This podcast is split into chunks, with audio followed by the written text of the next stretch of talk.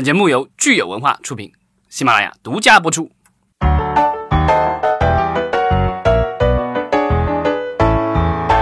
欢迎大家收听新一期的影视观察，我是老张，我是大米，我是安，好开心哦！安又来了，又到了我们一个季度一回的国产剧的回顾以及展望。我们先回顾七八九三个月啊，就是暑期以及国庆节之前的这一个月。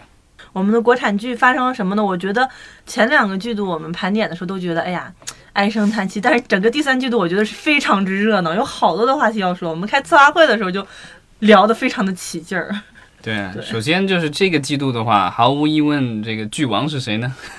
延延禧攻略，对，这个就属于这个，对啊，就是路人皆知。对，今年我说。我现在鉴定爆款就一个标准，就是帮我按摩的那个阿姨，她会不会跟我聊什么剧？今年只有两个片子，她主动的问我看没看过，并且她也看了，一个是《药神》，一个就是这部《延禧攻略》。对，《药神》是电影的暑期档的最大的爆款。对，那剧最大的爆款其实是这个整个七八九月的话，就是《延禧攻略》了。嗯，呃，首先《延禧攻略》它应该算是一个就是大的黑马，因为此前其实，包它是奇异独播的嘛，其实此前奇异也没有说把它作为剧王啊，或者说热门的那种剧来推荐，因为你看其他家对打它的储备的都是什么《如懿传》之类的，大家都会觉得有一些前置的那种大剧，然后它的整个配置班底来看也是，呃比较常规的那种老戏骨啊，一些新人啊这样子的，然后。整个体量就是前期整个投资比来说，它也不算小的那种 IP，因为它其实更多的就像我们开策划会的时候说到，虽然它在演员成本上控制的非常好，但是它在制作上面其实是投入会比较大，就是服化道都会比较精美这样子。然后其实它呃主要的是它的故事的这种模式是近两年大家比较缺少的那种。爽文的那种模式，因为我原来看过一个最经典的评论，说是它里面是用了那种起点的那种爽文的那种套路，然后呢套在了一个黑莲花女主的那个身上。因为其实这两年我们看到所有的大 IP 的那些剧，包括《三生三世》啊、呃《楚乔传》啊，都会有一些女主，大家会觉得。Diss 她会有一点点白莲花，其实这个女主就特别反套路。然后呢，延禧她最重要的是突破了现在国产剧固有的女性受众，因为其实从就是刚刚大米也说到那种按摩师傅啊，包括。他到了中年男性以及一些中老年人的群体，就是我刚好有出国旅游，前阵子那个飞机上嘛，大家都要关掉那个手机，然后就会有一些 pad，等到上升之后，我就会惊奇的发现前排后排大家清一色拿出来，全是在看那个《延禧攻略》，我会觉得，而且他除了自己剧本身在受众的那个。扩扩散上上面来说，就像我们前两期说到，他对于艺人的那种帮助，就怎么样去鉴别他是不是大爆款，他是真的形成了让不仅让聂远啊、佘诗曼这些呃老牌的艺人已经翻红二度翻红，然后也让包括那个吴谨言啊、徐凯啊，此前基本上是默默无闻，路人甲乙丙丁，到了现在基本上他随便出一个新闻都能上。人民日报或者引起全民的那种讨论的程度来说，那他其实算是非常成功的了。对，我觉得安提到了一个那个关于 IP 的这个点哈，就是《延禧》其实是一个没有原小说基础的，它是一个纯原创的剧本，但是它很有趣的，我在我看的观察上，就是它反哺了爱奇艺文学。就是他在上的时候，他同步在爱奇艺文学上更新自己的小说，那个小说基本上就是剧本扒下来的嘛，连台词都一模一样。然后爱奇艺的，我看下面留言有很多人为此而充了爱奇艺文学的会员。这淘宝上还有人在卖，是吧？对，淘宝后来那个爱奇艺的那个文学前就是更新的太快了，然后超过剧的速度太多，它就放缓了之后，就开始有人在网上兜售剧本。这个其实很有一个现象，就是因为现在有很多人热去追捧热门的文学啊 IP 啊，然后说翻拍影视剧，但是反而有些困难。这部剧会告诉你说，其实一个东西不在乎它第一媒介是什么，它只要故事是好的，它可以全 IP 延展都是有这个可能性的。它不代表说我只有从文学转向剧，我一个原创剧可以反哺其他的 IP 形态，成为一个 IP 剧本身。对。对，对，这《延禧攻略》的反哺其实已经超过了文学了。它现在因为它是一个网剧嘛，现在我最近一段时间我看已经在电视台里已经出现了，所以它现在已经又被反反向又卖到电视台了。而且我看了一下成绩，有有还不错，整个收视情况。嗯然后延呃延禧还有一些，我看它奇异虽然它有很多剧都会做、呃周边的衍生嘛，但是延禧的很多周边，我看它的那个上面有卖出的数据特别好，因为它都是那种古古风型的，嗯嗯嗯什么包括手机壳啊什么都特别精美，嗯就就就让我们我身边好多朋友都下单去买。对诶，这次故宫有跟他们合作吗？我不知道。因为好像说，在前期的研发过程当中，于正号称是制片人于正号称是去了多次进出故宫去查看各种文献什么之类的。对呃，周边好像没有说授权什么，但是它的整个、呃后期的这个市场的情况是特别好。然后延禧还有一个它破了记录是那个，就是刚刚纳米说特别爆的是，它在微博上的热搜上的次数是。大概是三百八十多次，就如果我没记错，因为前阵子微博出了一个数据报告，就一举超越了此此前前两年的爆款《楚乔传》《三十三世十里桃花》《人民的名义》那些，就是公认的全民爆款那种。因为像那种大的，比方说流量可能有四百亿，虽然《延禧》可能明面上是一百六十多亿吧，就两百亿不到的样子，那它其实整个的数据，因为那些剧的话，差不多都在两百次不到的样子，你就会发现《延禧》的所有剧情点、人设，所有的是都能去上到那个热搜上面，而且引引起的是全民关注这样一个。对，而且好像据说故宫的《延禧宫 》就突然哦一下这个游客暴增吧？是是是，就是刚刚大米说，他还带动了那个其他的那个对好旅游像据说对横店的那个就是它的这个清宫，好像据说也有一定哦的，提振。是的，我有个同学的妈妈就一直在跟他说，他要去看完《延禧攻略》之后，缠着他要带他去横国庆要去横店旅游，你知道吗？就就这个现象让我想起了很多很多年之前，就那时候《还珠格格》是在真故宫拍的嘛，当时不是拍完特别全民爆款嘛，那个淑芳斋小燕住的那个地方，哦大家就会去一直去看嘛。后来那边不是还封了嘛，真的故宫那边封了，后来才有了那个横店那个一比一的那个基地嘛，就是这种。就是见证它是一个真正的那个大爆款啊！对，而且这部剧让大家很震惊的就是，其实。呃，同档期吧，算是同档期，或者是很早很早，比他更早、更高调发布的腾讯视频的《如懿传》，跟他几乎是讲的是同一个题材的，同一一一组人的故事年代差。差不多。呃，人主人公都一模一样只是只是他的就是这种、呃、角度人设不一样，对对对，角度不一样，就是可能佘诗曼的角色在《延禧》里是女反派、女二号，然后在《如懿传》里就变成了女主这样子，但是却是一个就是天上一个地下的处境吧，或者说，虽然《如懿传》现在口碑和流量也变得不错了，但是跟《延禧》这种爆款的程度比较起来，还是差很多。而当年《如懿传》也是号称拿下了天价网剧的这个预售的这个，而且他本来做的是那个网台剧，对网后来又被退了嘛，对对对就是又因为受到限古令，应该是去年下半年，那个时候还没有兴起有电影明星去演剧的这个回归的时候，周迅就被签下来的时候，当时在那年是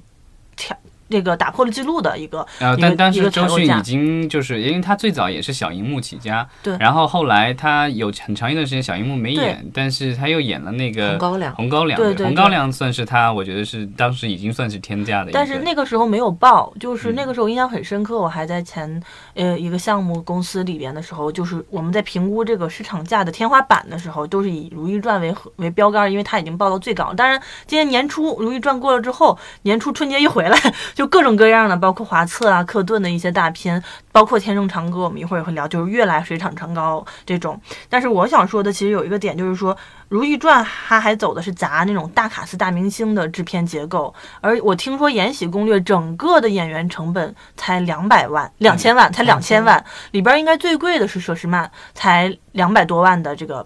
预就是费用啊，这是听说的，但总体来说也是大差不差，而他大部分的都花到了这个其他的制作费用上。对，因为对延禧好多他的演员都是正自己公司，或者是他此前那些剧里面的配角、超级配角，什么苏青啊那些，都是他常年合作的那些人。嗯对，包括虽然有一些老戏骨，但那些老戏骨也并不是现在正当红的。对，然后刚好通过这个剧红了，就聂远又又又反哺到他签了他公司这种。对对对，所以就是说，我们可以看到，就是这样一个合理的制片结构，其实也许会给整个影视剧行业这种盲目追求明星打一个预防针。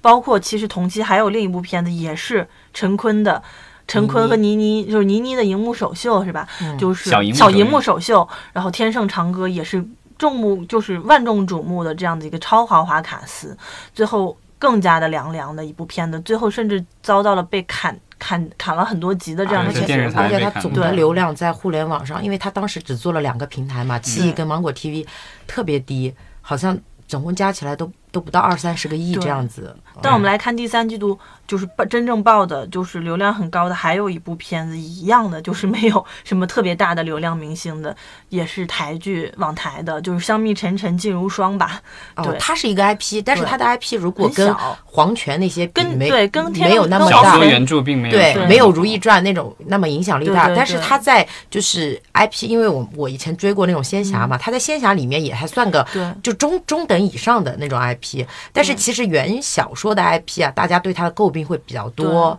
对，但是它其实影视化改编之后，整个的那个剧情。以及他对于男二的这种人物的改编，嗯。赢得了很多这个路人的少女心。就是除了因为咱们 Q 二有说过镇魂女孩嘛，那时候开始流行那个粉丝叫什么什么女孩之后，香蜜女孩是第二波崛起的这样一波，就是以剧来反哺出来这样一波粉丝群。包括现在我们再去做营销的时候，大家都会什么自称什么什么女孩，这已经成为一个套路和一个模式了。所以说还是内容好，就是剧本本身的内容好，制作就是精良合理的一个制片结构，才是保证一个剧保驾护航的一个很重要的关键。对，香蜜还有一个成功是，包括业内很多人在讨论是在仙侠领域，因为此前有过《花千骨》《古剑奇谭》这种超级大爆款，它的成功之处在于哪？是它其实示范了在一个合理的预算范围内，在制作上，尤其这种仙侠哈，就是后期制作特效上面，如何做到工业化标准流程，因为。我们不可能拿它跟国外那些魔魔幻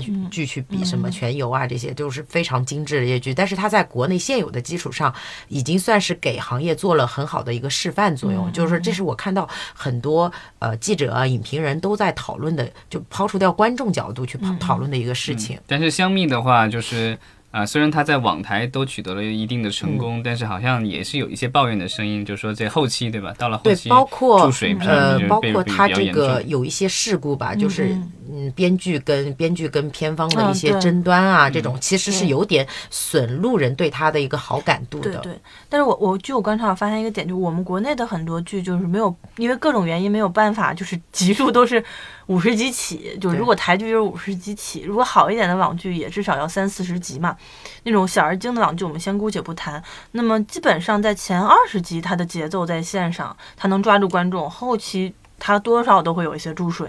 然后会一些甚至有些烂尾，包括上个季度我们聊的那个呃千岁大人的那个到后的面对的后面也是节爱的那个千岁大人的那个恋爱的这个陈正道导演也有点烂尾的倾向出现，但是嗯，观众还是因为惯性会坚持下去的，它的流量后期流量的流失度不会那么高，对，所以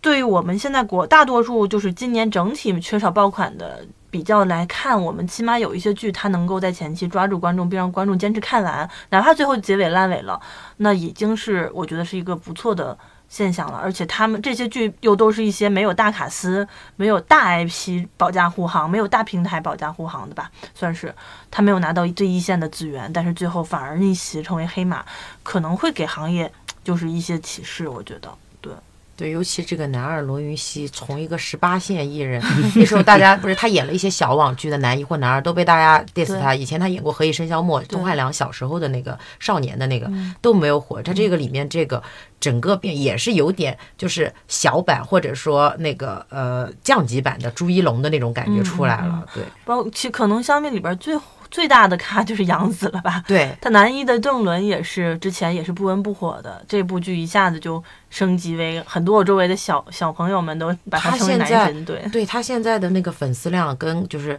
激增的很很很很显著，而且他已经我看了他接下来好多官宣的剧目都是那个资源匹配的非常好。但香蜜的这个受众，我觉得有一些比较低龄的受众，对吧？会的，对，而且香蜜其实它算一个就是中报的产品没有达到大爆是大的。他没有突破自己固有的那个圈层。嗯。比方说，就是纳米说的，就可能阿姨很少去看，就是刚刚老张说的，它更多的是年轻女孩儿，以及、呃，至少可能最多最多三十几岁的女生，我身边特别多，而且她很少有男生会去关注这样一个剧。但是其实说实话，说到性价比和这种细分市场的营销，如果可以做到合理的匹配，对于一个产品来说，一个项目来说，我觉得它已经成功了。比如说今年我还看到了第三季度有一些很小而精但性价比极高的网剧小黑马，他们的豆瓣评分都能达到七分以上。而且在豆瓣的评论人数也不少，也是破了两三万的这种豆瓣评论人数，有一定的然后观众基础，对，而且他们本身你看制作成本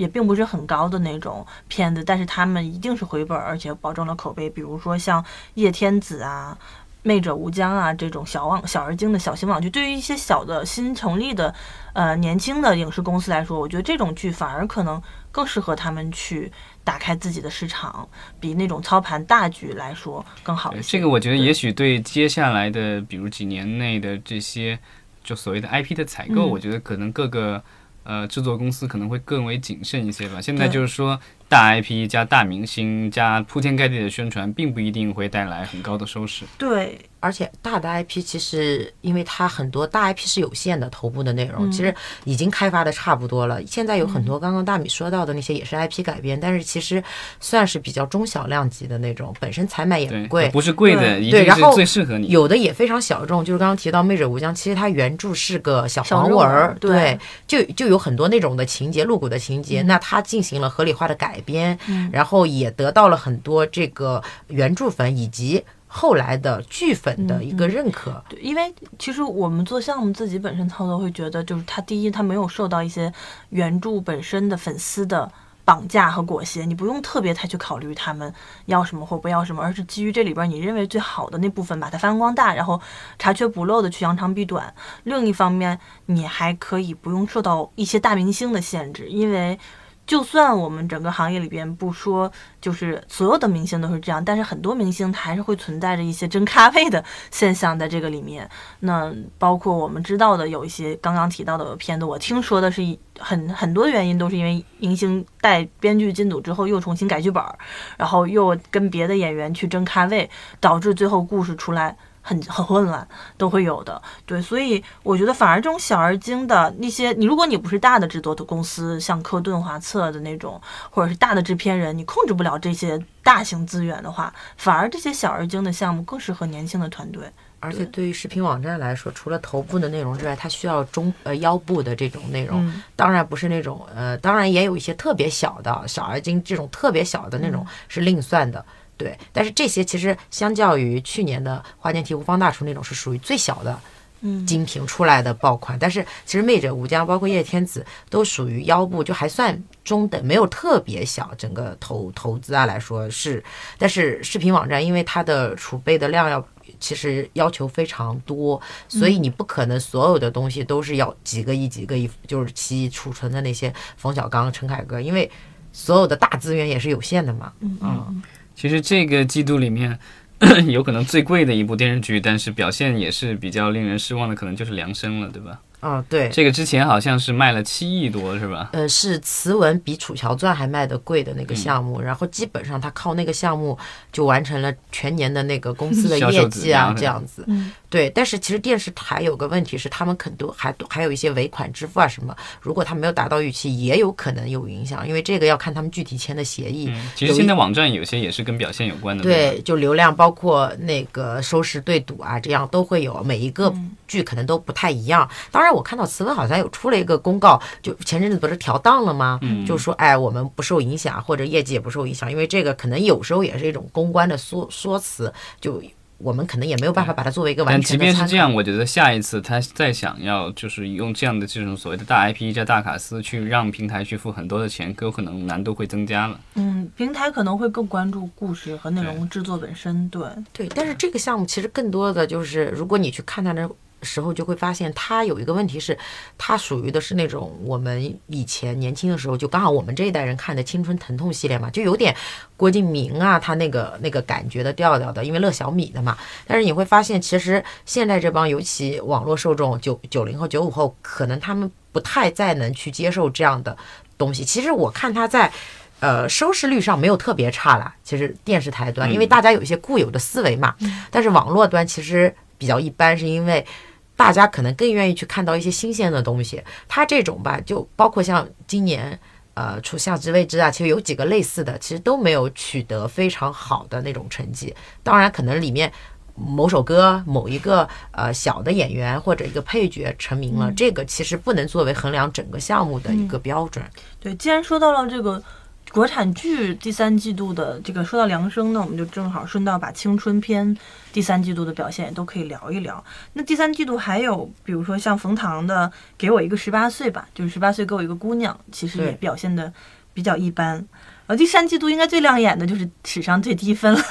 《甜蜜暴击》吧？对，就有点青春热血的那种 励志的那种。对，这个号称是二点八分定情之作，对吧？对，而且它的整个的那个。它很奇怪，它其实它的整个的那个质感跟那个上上一部那个关晓彤上一部被 diss 的作品《极光之恋》简直有的一拼，各种剧情雷人，表演浮夸，就是整个画面的质感就是非常的奇怪，让就不符合现代人的审美。大头都被鹿晗这个大大鲜肉拿走了，对，有有可能，但是。他他播放的成绩其实反而也没有那么差了，就反正最后他收官的时候，我有看到他们做的那个图有六十个亿嘛。但是其实你会发现，整体在市场上，你包括你身边人是没有人去讨论这样的东西的。我觉得可能有些人看了都不好意思跟人讲吧。对，其实不不管不光鹿晗。扑街了，小荧屏上，你像吴磊的《沙海》，王俊凯的《天坑鹰猎》，杨洋的《舞动乾坤》啊，吴磊还有一部《斗破苍穹》，是吧？对对，都不太好。所以，就这些小鲜肉的市场，是不是说在小荧幕也快退潮了？我觉得，呃，大荧幕是本来也是本来看这个，对，但是小荧幕，我现在你发现它能带一部分的受众，但是它带不了。大的受众，大的爆款，现在大家不是靠个人去带了，你会发现其实内容整体对，你前两年你可能靠陈伟霆、靠张艺兴还能带老九门一百个亿，那不是因为只是说他带的，而是因为可能那个题材刚出来，除了呃李易峰的《盗墓》之外，它是第二部嘛，你会比较新鲜。那时候一到两部大家还是能接受，那现在这种题材基本上泛滥了。南海的三叔的所有东西感觉都被改编了，就这个 体系的，对，唱的也是，对对对，对，还在他们两个还在不断的开发新，不断的开发什么前传后传，然后整个的体系的那个大 IP 的那个也在学漫威打造什么宇宙啊，对，但是。区分度不大，就会让其实漫威也有这个问题，其实。但是漫威其实你看美国，他们现在会尝试着做一些区分度，或者是不断的更新我的这个故事以及主演的性主主人公的性格，从原来的特别正的，然后严肃的，然后悲情的、虐的，然后后来搞笑的、喜剧喜剧的，然后现在是爱情线，对，现在反英雄类的、黑英雄类的，就是他一直在想到创新，而不是不断的在持续做一款。那反正像八唱的这个盗墓题材加小鲜肉的这个。套路可能可能已经开始走产品的下滑线了吧？我觉得，包括那些大玄幻男频向的，嗯，男频就是什么我吃西红柿啊，那个唐唐唐家三少三少啊，对那些，对，其其实这个季度的话，就是男频的 IP 好像改编的项目都不大好。其实正常来说，国产剧的市场依然是女性导向的。但是我听说有一个就是大家内部吐槽下聊，就是说。《延禧攻略》其实是一个男频的剧本，换了女主角来演，他 反而男女通吃了。因为我周围真的有很多男孩子，很多男的好喜欢看《延禧攻略》啊，是是是，对，所以还是你需要找一个内容的新创新的东西，就是形成对比。对，那咱们再说回青春片，第三季度还有一个非常受瞩目的 IP，就是《流星花园》。啊，这个咱们聊上个季度的时候，其实刚当时刚刚开播，对对对。但是它也是刚刚跟那个《甜蜜暴击》一样，就后来的分儿也一直没上去。但是它的网络的热度还可以，因为它有一个就是受到了，就相当于它有点像是给现在零零后去做了一个经典 IP 的重新的弄的东西，就是它其实反而挺新的，虽然那些段落啊挺旧的，但是其实。大家是吃他那一套的，有很多那种，就是因为刚好他是暑期档播嘛，有很多那种中小学生，因为现在这波九五后啊、零零后是没有看过，可能或者说很少去对原有的那个就是言承旭版的有很强烈的情节，所以他们可能会 diss 这一版，但是也会去看，所以这就造成了它的流量还可以的情况下，口碑特别差，因为大家也会去骂。反正好像就是很快啊，声量就不太高了。对，后期也它属于高开低走，有一点。嗯我觉得今只这个是还是话题度不够。对对这个季度青春片的小黑马就是安妮，一定要跟我们聊一下《惹上冷殿下》。哦，对，他其实就是呃，最后差不多二十亿不到一点吧，嗯而且他是大米说的那种，就是没有呃，他的两个主角此前从来没有演过男女一号，然后他整个也不是一个大 IP，就是改编的那个 IP 也是非常的呃，相对来说啊，就是从受众基础来说也是比较小众的。那它基本上与它的最后的成绩相比，而且它豆瓣还能得那个六点八分吧，到现在我看也没有人刷什么的，基本上它属于呃表现成绩非常不错，而且它最高时候的那个成绩嘛，不是仅次于《延禧攻略》嘛，有几天就还超过了《沙海》，来回就是交换。其实这个剧，呃，研究了一下，他的很多受众都是那种放学的中小学生。就是这一波受众跟他播出的两个平台，呃，芒果跟那个腾讯的下沉的那波受众是非常的接近的。对它其实跟包括跟新流星花园，它也有到最后小几十亿的流量嘛，都是重叠的那部分受众。而且这种剧都是比较短的嘛，它它大概只有三十集，每每集只有二十几分钟，你看起来是很快的。其实大家是有那个时间去追剧的，而不像《如懿传》，你每集四十五分钟，我八十集，其实追下来对于人的时间消耗会非常大。嗯嗯嗯，嗯，对，就我觉得年轻的受众，他们可能受到的各种的诱惑很多，又要玩游戏，也要跟朋友出去啊，怎么样的各种，没有人可能有那么多时间坐在这儿连看几十且个小它时。它其实有一个非常它的，虽然里面很多剧情是很雷、很很不接地气，但是其实它的节奏是非常快的。就基本上你第一集去看的时候，可能比方说就是如果用营销术语来说，一秒就亲上啦，呃，可能两分钟就订婚啦。其实大家会喜欢这些快节奏去推进的这些东西。这个年代可能大家很难沉下心来去看一些东西。嗯，可能对于一些看网剧诉求的，就是人来说，年轻人来说，他可能就是一些快速消费的诉求。对，节奏快，其实我觉得这最早，我觉得大家觉得节奏比较快，可能就是港剧了。对对对，第三季度其实也是有一部，呃，应该算是合拍剧是吗？嗯，受算合拍剧还是？很高的对。一部 TVB 的跟内嗯，地再创世纪，对，再创世纪就是它属于口碑还可以，嗯，流量一般，就是我们只能用这种形容词，就是嗯。可能跟它的阵容来说也还算挺大的。TVB 这两年的内地化合作，走这种情怀剧路线，都好像不是特别成功。呃包括之前的《无间道》的电视剧版啊，都是奇异，对，对，然后以及《使徒行者》，以《使徒行者可能还好一些，因为它是新的剧。你像《再创世纪》，基呃本上打的是 IP 我们这种八零后呃，《当年溏心风暴三》也也也失败了嘛，但是那个是呃《宫心计二》也失败了嘛，对。但是那个《使徒行者》好像要开拍三，是因为它整个流量也还行，可以，对因为对《赎情者》是属于 TVB 后来的属于，呃，回光返照的一而且电一部作品。影在国内也卖的很好。对对对，它是 TVB 中间沉寂了很多年之后，突然出来一部特别叫而且它的剧的话，其实节奏也还挺就很快快的，对对，很符合现在年轻人喜欢的节奏。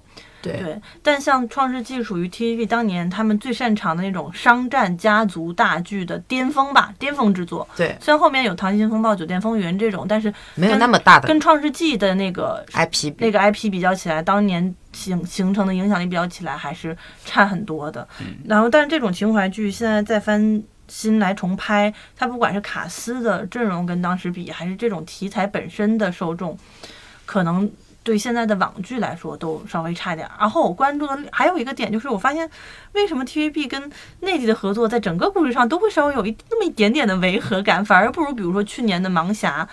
就是那么纯粹的港港片儿的味道，反而看着舒服很多。因为可能要迁就一些内地的这种创作啊，或者什么样的习惯，它会进行一些合理的改编。对，因为我们看它的播出顺序，你就知道它的重要性在哪儿了。它首先它是在三个平台播出的，然后是二十九八月二十九号是在爱奇艺首播，然后八月三十号是登陆 CCTV 八黄金时段，九、月十号才是在它的大本营翡翠台播出。嗯，它这个在 CCTV 播的话，有点像当年《岁月风云》，《岁月风云》就是。呃，因为内地跟跟跟香港合作嘛，其实就会有点不伦不类，而且他当时是让那个内地的艺人跟香港的艺人一起去合拍了一个东西。在表演方式上、台词方式上都有点奇怪。嗯但至少这一次创呃再创世纪，我觉得好像主要还都是香港的阵容，并没有什么对内地演员。但是其实《再创世纪》整个口碑也还可以。今年整个港剧市场来说，除了上半年有部小品剧。三个女人一个鹰之外，其实它算口碑，豆瓣评分还比较高的了。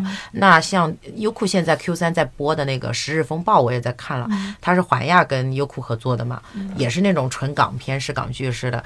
呃，也是类似于这种快节奏警匪剧的话，它流量也还可以，呃，比那个再创要高一些。但是它的整个的故事线啊，包括被观众诟病的地方会更加多一些。因为我觉得像商战这个题材，似乎在内地一直以来都没有做起来。它跟香港作为国际金融中心，在当年的那个本身的金融风暴的环境下，那种就是很强的戏剧冲突，包括港民自己身临其境去体验出来的那些片子比较起来，就相对我会个人感觉有一种。比较大的编造感，但我觉得商战题材确实也挺难做的。即便你看这个国外好莱坞也很少有这个比较成功的商战电影和但是当商战的电视剧。香港的商战片确实是非常的强的，不而且止对，对，它其实就是稍微离现在近一点。看都不觉得违和你你连现在近一点的，就是前几年有一些，包括李耀祥他们演那个团圆呀那些就就还有一些富贵门零七年的，也是郭可盈啊那帮人，就我到现在的硬盘里都存着《大时代》，没什么事儿看一眼都觉得但是非常的屌。但是你会发现，就是香港跟内地合作的这些剧里面，最后相对来说，非得矮个里拔高个成功一点的，都是还是警匪，因为警匪嗯它的那个界限或者大家接受度会高一点。对，而且他可能更接地气儿一点儿吧，他的那个生更离就我们的破案呀，或者是那种大家去喜欢做这种，嗯，就是探索推一般移的那种。而且它的尺度，就是就是作为警匪的话，尺呃像港剧或者港香港电影的尺度会比大陆的对同类别的这产品要高一些。可能商战剧它离不开的就是时代剧和大格局，但是可能现在。呃大家会觉得这种大格局的，我不知道是不是跟主创团队本身的年轻化有一定的关系。他没有经历过那个时代、那个格局的呃人生，他不一定能够创得出来，都依赖于一些老的监制，但老的监制本身的口味又偏过时，我觉得内地国产剧有一些就是打所谓打着商战名义的那些，就是爱情片儿。但是他到最后对就会也包括职场剧都会沦为爱情，或者是玛丽，或者是很奇怪那种家庭伦理剧，对都是其实都是假假的商战片。但警匪剧它就可以把格局缩小一些，就好写很多。对于年轻编剧、年轻的主创团队和更容易上手一些。对，可能是警积淀还不到。警匪的话，这个季度有的就是那个猎毒人，对吧？嗯，但今啊，第三季度说到警匪剧也有稍微有点失望。去年我们有那么多好看的警匪悬疑啊，今年第三季度就没有没有一部，或者说今年到现在都没有一部让我们特别喜。对我本来特别就是期待很高的《成红年代》嘛，嗯也是整个卡司阵容也是一线的，嗯对吧？就是马思纯加呃陈伟霆加整个的制作班底，包括从剧本到导演，但是呃，他也是这两天好像悄然收官了嘛。